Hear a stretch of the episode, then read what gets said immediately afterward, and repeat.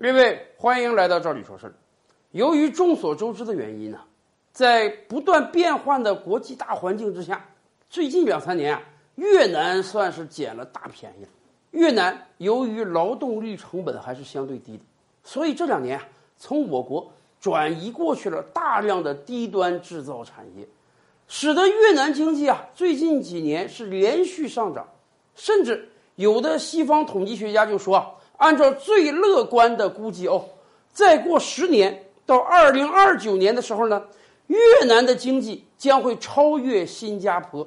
当然了，听到这个消息，我们才恍然大悟啊！以越南这么多的人口，越南可九千多万，将近一亿人口啊，还要再奋斗十年，才能在经济总量上超过一个小小的新加坡。不要忘了，新加坡才几百万人口而已呀。但是不管怎么讲，对越南来讲，这毕竟是个好事儿，说明越南老百姓会过得越来越富足了。可是大家知道吗？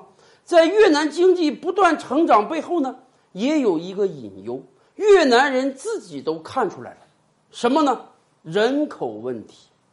越南人今天说他为什么能够经济迅速成长？原因很简单，他有比较低廉的劳动力，他有大把的。每个月挣几百块钱、一千块钱就可以的劳动力，可是越南的这个劳动力有没有可能持续供给呢？越南的人口红利还能吃多少年呢？在这里啊，我们要首先纠正大家一个误区：长久以来啊，我们的印象中都是啊，越南由于经历了三十年的战争，所以男性死亡非常多，年轻男性死了一半以上。越南是一个典型的男少女多的国家，所以我们国家很多贫困地区还说啊，娶不上媳妇儿咋整啊？到越南买个媳妇儿得了。事实是这样吗？事实不是这样啊。在过去几十年，越南不管怎么讲，人家不打仗了。经过这几十年发展，越南男少女多的情况早就发生变化了。而且大家知道吗？从上世纪八十年代开始，越南也实行了相对严格的计划生育。当时越南的规定是啊，每对夫妻号召你生一个到两个孩子，不允许生第三个孩子。所以，经过这几十年的变化，越南的人口结构啊，早就调过来了。越南今天出生比例啊，男婴比女婴达到了创纪录的一百一十一比一百的比例。也就是说，越南未来也是一个男多女少的国家，而且跟很多东亚民族一样。跟什么日本、韩国，甚至我国一样，越南老百姓也越来越不愿意生孩子了。所以，越南的经济学家今天担心啊，不要等到越南经济超过新加坡那一天，很有可能越南就提供不出大把廉价的劳动力了。那个时候，越南经济成长还有没有可能继续坚挺呢？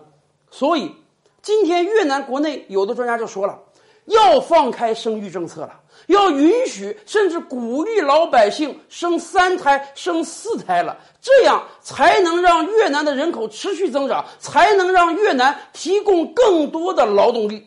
其实，鼓励老百姓生三胎这样的话语，前不久我们在一个日本高官口中也听到过。这个日本高官就说：“日本生育率太低了，日本马上就要没有人了，所以一定要鼓励老百姓生第三个孩子。”只不过当时这个高官这个话放出来之后啊，在日本是一片的挞伐之声。为什么？日本很多年轻人说啊，我们现在收入太低了，养活自己都养活不了，甭说生三胎，生一个两个我们都不愿意生啊。对于日本来讲，从来就没有生育上的限制。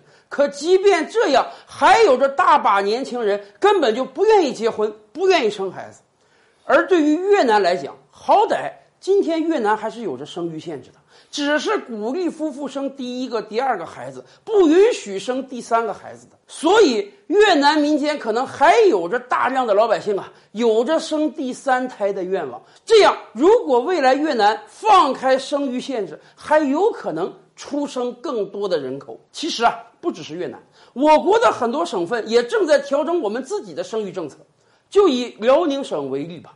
辽宁省的生育率也是非常低的，所以今年辽宁省的生育政策就调整成了啊，如果有一对夫妇违法生育第三个孩子，那么对他们的惩罚将是非常非常低的。夫妇双方每人只要各缴纳一年的收入作为惩罚金，作为社会抚养费就可以了。不像以往啊，以往你如果生第三个孩子，按照以往的标准是要罚三到六倍的。可是，我们也明白，在现在的大环境下，不是人家愿不愿意交多少罚款的问题了，而是还有多少人愿意为国多生娃了呀。